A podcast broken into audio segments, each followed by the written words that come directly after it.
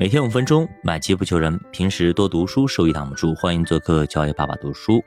好，我们今天聊一下人际关系啊。其实，当我们拥有了固定思维的时候，那么我们就感觉到自己被评判了，被他人拒绝，被他人排斥，然后就给自己贴上了标签。这个标签甚至是永久性的，也就是说。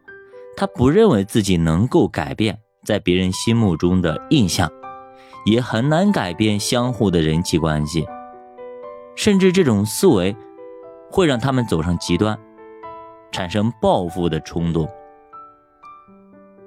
你让我不开心，那我也让你不开心；你否定我，那我会用脏水来泼你，我会造谣给你，我给你制造各种麻烦。我生活的意义就是诋毁你，这才符合人性。永远都像镜子一样，用自己的行为映射别人的行为。固定思维的人会认为复仇才是甜蜜的，是有成就感的。但是成长型思维的人则完全不一样，他们更愿意去理解和原谅。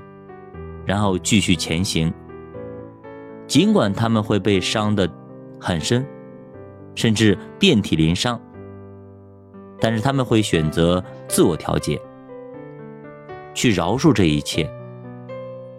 成长型思维的人不认为自己会被永久的贴上标签，他也愿意改变现状，改变自己在别人心目当中的看法。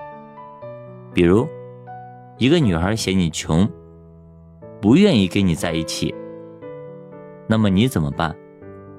是骂她嫌贫爱富，还是积极乐观的让自己变得更好？说起来好像跟圣人一样啊，但其实很多人都遇到过类似的情形。有的时候，对方未必是嫌你穷，而是你没有给人家看到希望。你整天就是吊儿郎当的，所以记住，人和人的矛盾都是利益之争。想到背后的利益，你也就能够看开了。对方嫌你穷，那你就好好努力，改变他的这个刻板的印象，让他最起码在你身上看到希望。若干年之后。当你功成名就，你可能反而会感谢那个给你伤害的人。作者也说，他非常感谢他的第一个老板，要不是他当时就给了他两千块钱，他也不会有刻骨铭心的学习动力。当然，那两千块钱是一个月工资。所以人际关系也是可以改变的。对于成长型思维的人来说，一切都是可以培养的。特别是和别人在一起的时候，一切都是过程。你认为的结果其实也是过程。所以努力的去享受这个过程，在过程当中持续的提升。多想想矛盾背后的根本利益诉求，其实跟谈判是一模一样的，力争一个双赢的结果，这才是人和人的相处之道。有人说，如果你把周边所有人都当成客户去对待，那么你的人际关系就会非常的好。比方说，你要送女友生日礼物，那么就应该多想想她的具体诉求是什么，而不是随便去买朵花应付了事。